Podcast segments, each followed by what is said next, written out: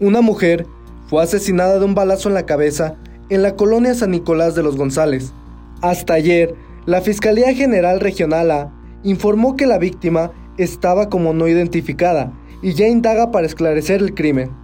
El hecho ocurrió a la 1.20 de la madrugada de ayer, en Boulevard Carol Woctila, esquina con Beato Luis Magaña Servín.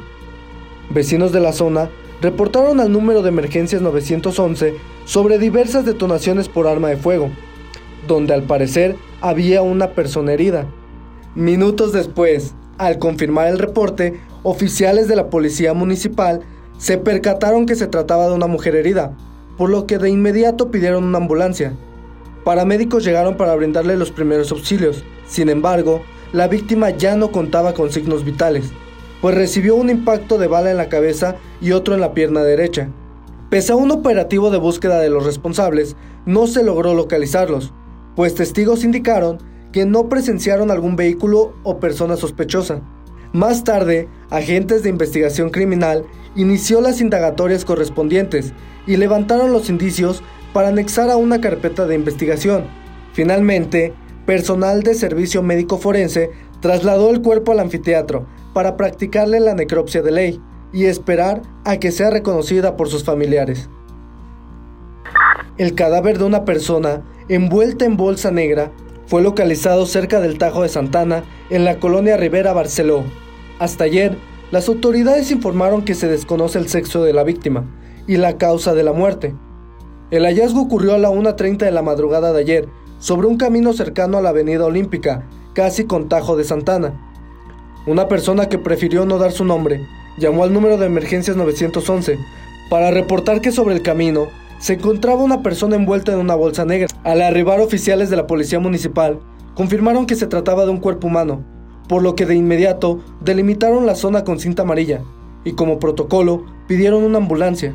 Paramédicos llegaron al lugar solo para constatar que la víctima no contaba con signos vitales. Agentes del Ministerio Público iniciaron las indagatorias correspondientes y abrieron una nueva carpeta de investigación. Personal de servicio médico forense trasladó el cuerpo a las instalaciones para practicarle la necropsia de ley y así determinar el sexo de la víctima.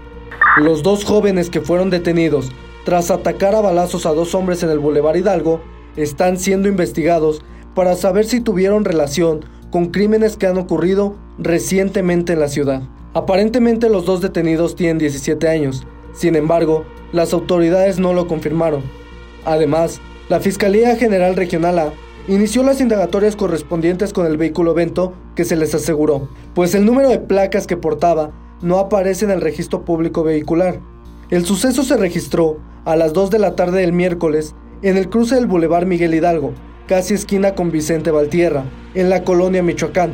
Un reporte al 911 alarmó a la policía municipal sobre un ataque a balazos contra tripulantes de un auto Atos color gris.